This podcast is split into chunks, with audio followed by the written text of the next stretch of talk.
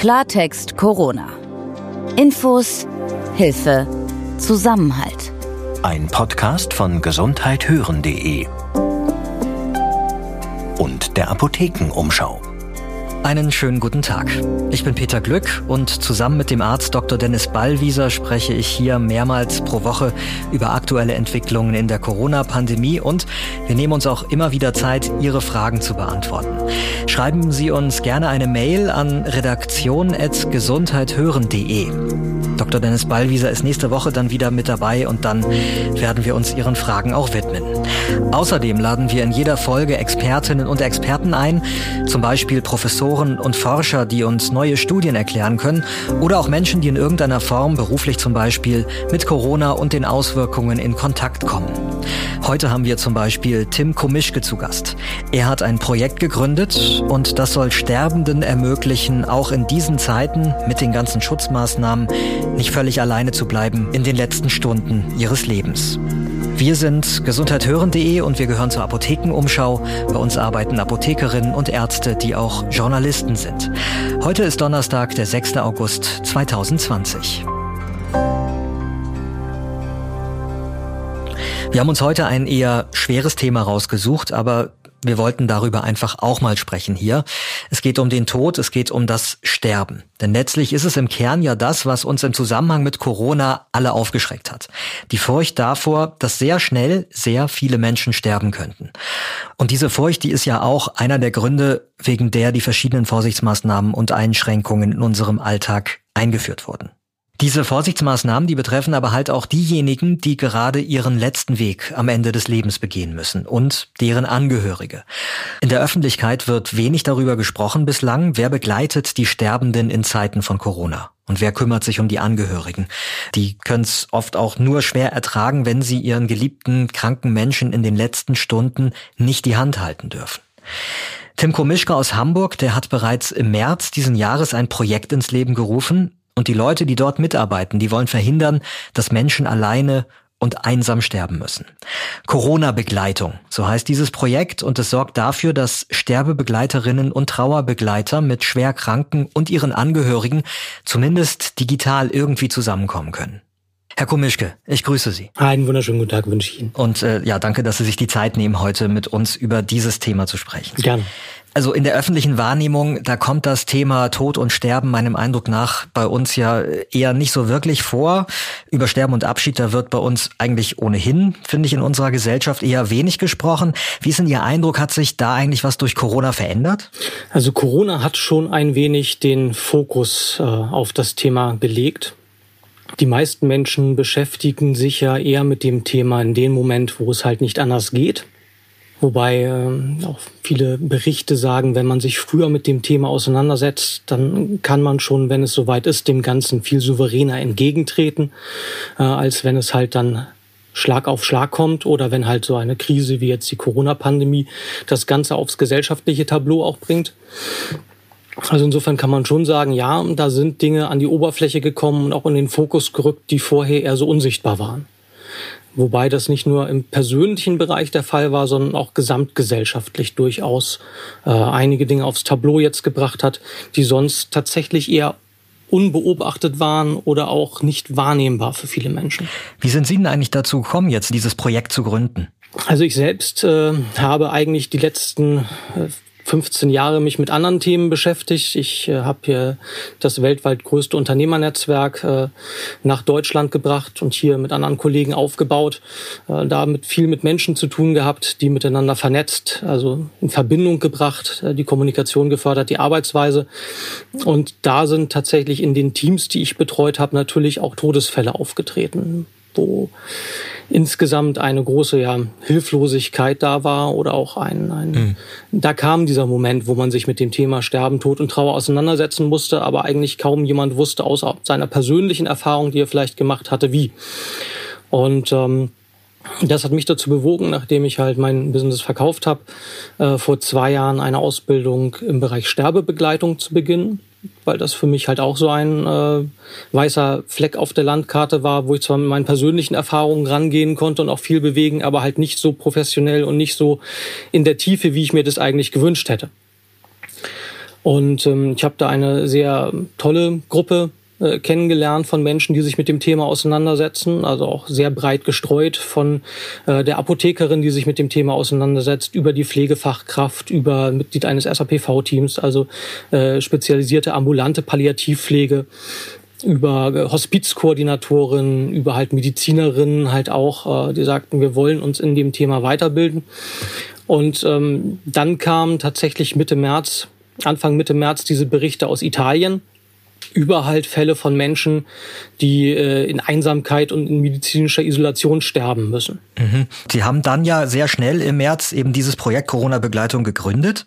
Wie konkret ist das dann abgelaufen, wenn Sie es ganz kurz mal beschreiben können und wie funktioniert das jetzt eigentlich? Also wir haben uns äh, quasi erstmal zusammengetrommelt, äh, die Menschen aus dem Netzwerk, aus dem Umfeld, die gesagt haben, ja, im Bereich Sterbebegleitung ähm, wollen wir auch während der Pandemiezeiten was tun. Wir bekamen gleichzeitig quasi die Hilferufe aus den ähm, ambulanten und stationären Hospizdiensten, vor allem aus den ambulanten, die sagten, wir können zu den Menschen, die wir regulär betreuen, gar nicht mehr hin. Wir erreichen die gar nicht mehr. Äh, durch die Isolationsregelungen sozusagen sind wir voneinander abgeschnitten. Und wir haben uns parallel auch daran gemacht, dann einen Leitfaden auszuarbeiten, also aus unserem großen Werkzeugkoffer, den jede Sterbebegleiterin im Grunde mit sich trägt, immer aus dem sie schöpfen kann, haben wir mal die Punkte zusammengesammelt, wo wir gesagt haben, das kann man auch während der Isolation machen, das kann man digital machen, das kann man virtuell machen und ohne halt auch Pflegekräfte oder pflegende Angehörige und Zugehörige vor Ort noch damit zusätzlich zu belasten. Das war auch ein ganz wichtiger Punkt. Da ist ein erster Leitfaden für äh, digitale Sterbebegleitung entstanden, mit dem wir auch mittlerweile über 22.000 Menschen erreicht haben, über 1900 Interaktionen schon hatten, was auch international Beachtung gefunden hat mittlerweile. Und darum herum hat sich dann halt diese Gruppe an Helfern formiert, äh, die dann halt ja in die direkte Hilfe gegangen ist oder was tatsächlich ich persönlich äh, vorwiegend hatte, waren dann Supervisionen oder auch Coachings von lokalen und ambulanten Hospizdiensten und von anderen Sterbebegleiterinnen, die entsprechend auch in dem Moment gerade nicht wussten, was sie machen können. Und denen haben Sie dann quasi gezeigt, wie die auch digitale Hilfsmittel nutzen können? Exakt. Mhm. Also ein ganz wichtiger Punkt immer dabei ist, äh, das kam natürlich auch die Frage relativ zu Anfang, soll das denn jetzt die Sterbebegleitung vor Ort ersetzen, wo wir ganz klar sagen, ganz klares Nein. Äh, also virtuelle und digitale Sterbebegleitung kann Begleitung und soll Begleitung, persönliche Begleitung vor Ort an keinem Fall ersetzen. Wir waren jetzt halt nur wirklich in der Situation, dass halt persönliche Begleitung vor Ort in vielen Fällen nicht möglich war. Und um diese Lücke zu schließen, äh, da haben wir dann entsprechend mobilisiert und haben uns neue Strategien überlegt und ganz konkrete Herangehensweisen, wie man das denn jetzt umsetzen kann. Vielleicht können Sie uns das nochmal ein bisschen plastischer schildern, wie wir uns das eigentlich vorstellen müssen, digitale Sterbebegleitung. Also halten Sie da dann den Sterbenden ein Handy oder ein Computer vors Gesicht und, und wird da dann da jemand so zugeschaltet, der mit denen redet? Oder wie muss ich mir das eigentlich vorstellen? Also wir haben ganz pragmatisch begonnen, das Ganze umzusetzen, tatsächlich mit den Bordmitteln, die vor Ort da waren. Und das konnte durchaus die Pflegekraft sein, die halt halt dann halt einem sterbenden Menschen ihr auch teilweise persönliches Handy in die Hand gedrückt hat oder ins Bett gelegt hat, um halt den Kontakt halt zu Angehörigen, zu Zugehörigen herzustellen oder dann auch zu den Sterbebegleiterinnen. Ja, das konnte so ein Punkt sein. Ähm, da, wo es möglich war, haben wir versucht, mit Videotelefonie zu arbeiten weil es ist ja immer noch was anderes, wenn man sich halt auch sehen kann.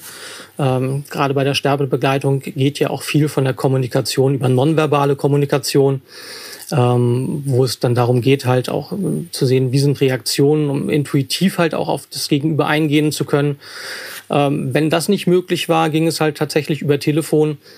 Eine Sterbebegleiterin aus unserer Runde hat das so schön gesagt, ich schreibe lieber eine SMS, wenn nichts anderes möglich ist, damit mein Gegenüber weiß, äh, er oder sie ist nicht alleine und da ist jemand an der Seite, wenn auch nicht persönlich vor Ort, aber so zumindest in Gedanken, als dass jemand ganz alleine und einsam sein muss. Nochmal für mein Verständnis, also Sie sind ja quasi, ich sage jetzt mal, professionelle Menschen oder also Menschen, die ausgebildet wurden dafür, diese Sterbebegleitung äh, zu leisten ja. und, und Menschen eben in diesen schweren Stunden irgendwie zu helfen, leichter Abschied zu nehmen und auch mit Angehörigen zu sprechen. Mhm. In dieser Sondersituation haben Sie auch sich darum gekümmert, weil das ja auch ein Problem ist, also Angehörige und Sterbende irgendwie besser zusammenbringen zu können, die ja auch sich sehr oft nicht sehen konnten. Also unser Leitfaden zur digitalen Sterbebegleitung richtet sich auch vor allem an Angehörige und Zugehörige. Ist quasi also eine hm, Hilfe zur Selbsthilfe, wo wir erstmal ermutigen, überhaupt diesen Schritt zu gehen und sich, äh, sei es über Telefon oder sei es über Videotelefonie, miteinander in Verbindung zu setzen, weil da doch teilweise große Berührungsängste da sind. Ähm, wir haben auch viele äh, Begleiter, viele Menschen angeleitet in dieser Zeit, wie sie denn diese Verbindung zueinander finden können. Meistens mit dem Feedback, oh, das ist ja doch viel einfacher, als ich mir das vorgestellt habe. Und wir haben zum Beispiel den Fall gehabt einer älteren Dame, die halt äh, dement in einer Pflegeeinrichtung untergebracht war deren Tochter halt ganz verzweifelt versucht hat, zu ihr Kontakt zu bekommen und aufgrund der medizinischen Isolation halt äh, sie nicht besuchen durfte. Beziehungsweise der wurde sogar gesagt, natürlich dürfen sie ihre Mutter besuchen, aber dann müssen sie sie danach auch mitnehmen. Und das sind so Dinge, die natürlich äh, sehr dramatisch sind und die auch einfach nicht funktionieren. Da war dann noch das Angebot, sozusagen die letzten 24 Stunden der Begleitung wahrzunehmen, was natürlich auch hochtheoretisch ist, weil niemand kann sagen, wann die letzten 24 Stunden begonnen haben. Und ähm, da haben wir zum Beispiel mal dieses Umfeld uns angeguckt und festgestellt, dass diese ältere Dame sehr gut auf die Familienbilder, die Familienporträts, die im Zimmer rumstanden, reagiert hat. Insofern ist ihre Tochter dann halt auf Anregung gleich mal in ein Fotostudio geeilt und hat ein Porträtbild von sich anfertigen lassen das haben wir dann bei ihr äh, am Bettende aufgestellt. Ähm, zusätzlich äh, haben wir auch mit den Pflegekräften gesprochen, die auch bereit waren, das Ganze zu unterstützen, haben ein Mobiltelefon organisiert, was dann der Mutter mit ins Bett gelegt wurde. Das heißt, die Mutter konnte ihre Tochter sehen auf dem Bild. Äh, das Mobiltelefon war dann mit im Bett. Die Mutter konnte halt zu ihrer, beziehungsweise die Tochter konnte zu ihrer Mutter sprechen. Ähm, und zusätzlich haben wir auch noch einen, einen Teddybären organisiert, der dann eine getragene Bluse äh, der Tochter bekommen hat, so dass halt sowohl das Bild vor Augen war, die Stimme am Ohr und der gewohnte Geruch dann mit halt im Bett. Ähm, so kann man versuchen, die Nähe zumindest größtmöglichst herzustellen so dass dann auch sich jemand, der nicht, äh, dem nicht die Hand gehalten werden kann, sich trotzdem nicht alleine fühlt, der sich begleitet fühlt, der sich geborgen fühlen kann. Und das sind so Punkte, wo man mit ausreichender Kreativität und wenn Menschen halt dann zusammenarbeiten, ähm, halt durchaus auch positive Erlebnisse schaffen kann in einem Umfeld, das eigentlich äh, doch eher destruktiv ist und, und das verhindert, wo es geht. Und das sind so die Lichtblicke, wo man sagen kann, da kann man Nähe herstellen, da kann man Menschen verbinden, auch auf die Entfernung. Jetzt habe ich vorhin ja schon gesagt, dass meinem Eindruck nach dem Thema Tod und Sterben in unserer Gesellschaft grundsätzlich eher wenig Platz eingeräumt wird und, und dass das Thema auch in der Corona-Zeit irgendwie doch eher am Rande abgehandelt wurde und wird. Mhm. Jetzt ist ja Trauern aber wichtig, das weiß man aus der Psychologieforschung, also damit die Traurigkeit auch wirklich verarbeitet werden kann. Wie ist denn Ihr Eindruck? Geben wir dem Trauern in der Corona-Zeit genug Raum? Also diese, der Raum zum Trauern jetzt in der Pandemiezeit wurde teilweise extremst beschnitten. Ähm, wir haben, das ist meine Meinung, ähm, die stärkste Veränderung in der Sterbe- und Trauerkultur in Deutschland seit dem Zweiten Weltkrieg. Das ist das, was wir gerade erleben.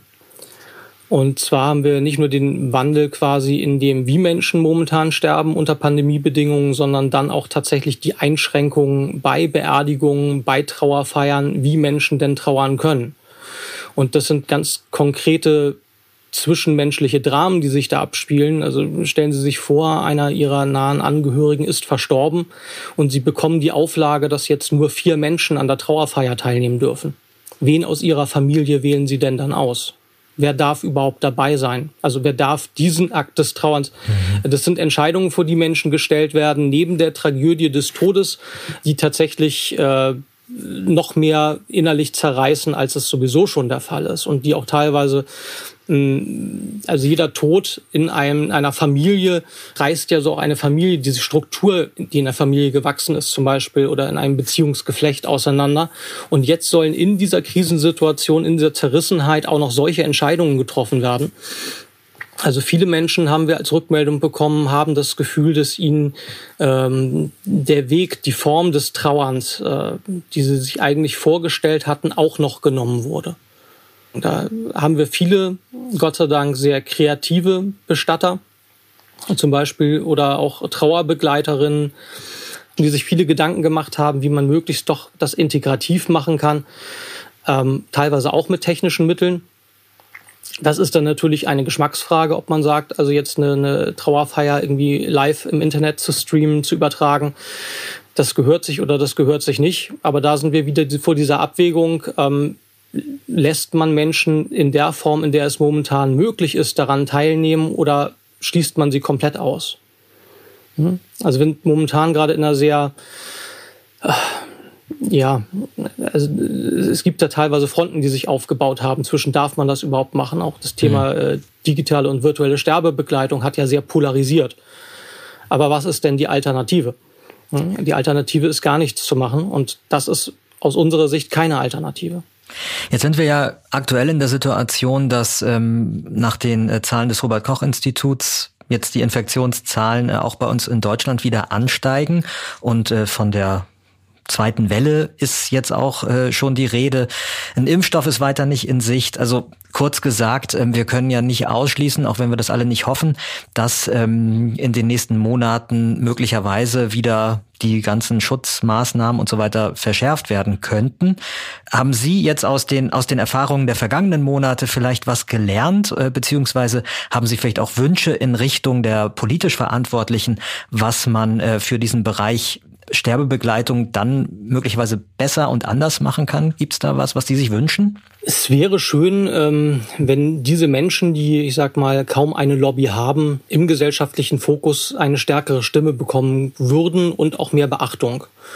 Und da ist, denke ich mal, diese Corona-Pandemie-Situation durchaus auch eine Chance, ähm, den Fokus darauf zu lenken. Also in dem, wie Menschen sterben möchten, sind sich eigentlich alle Menschen einig. Da haben wir gerade eine aktuelle Studie von der Körperstiftung, wo Menschen sagen, nach einem langen Leben möchten sie schmerzfrei, nah am Gewohnten, selbstbestimmt, sozial eingebunden und gut versorgt aus dem Leben scheiden. Da sind sich eigentlich alle drüber einig, äh, egal aus welcher Altersgruppe, egal welchen Geschlechts, egal aus welcher Gesellschaftsschicht. Ähm, wir haben jetzt momentan den Finger auf die Wunde gelegt. Kaum jemandem ist auch bewusst und selten wird es so deutlich ausgesprochen, dass 80 Prozent aller Menschen in Deutschland momentan nicht so sterben, wie sie sich es wünschen. Also nur 20 Prozent aller Menschen können überhaupt so, wie ich es eben geschildert habe, aus dem Leben scheiden. 80 Prozent ist dieser Wunsch nicht erfüllt. Und das ist so ein Punkt, äh, das überhaupt mal auszusprechen, das überhaupt mal zu thematisieren, auch äh, in der Politik, äh, in der Gesellschaft. Das wäre, glaube ich, ein ganz großer Schritt. Und da wünsche ich mir schon mehr Aufmerksamkeit, ähm, mehr Bewusstsein auch dafür, was da eigentlich in Deutschland passiert, wie es momentan läuft und was das halt auch neben dieser verschärften Pandemiesituation eigentlich für die Menschen bedeutet, die sich ihrem Lebensende nähern. Herr Komischke, vielen Dank, dass Sie uns Einblick gewährt haben in Ihre wichtige Arbeit. Gerne. Vielen Dank Ihnen.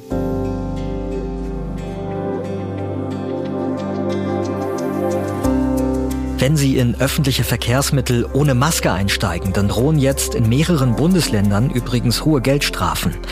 In Nordrhein-Westfalen werden jetzt 150 Euro fällig und Niedersachsen und Schleswig-Holstein ziehen nach.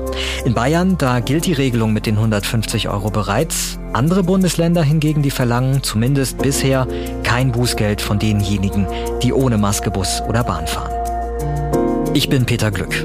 Und ab der nächsten Folge bin ich wieder gemeinsam hier mit Dr. Dennis Ballwieser.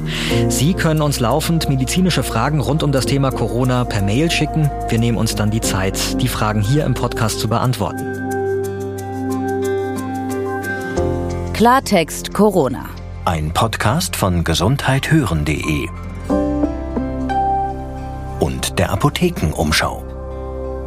Und wenn Sie in Sachen Corona immer auf dem Laufenden bleiben wollen, dann abonnieren Sie uns bitte. Das geht zum Beispiel bei Spotify und bei Apple.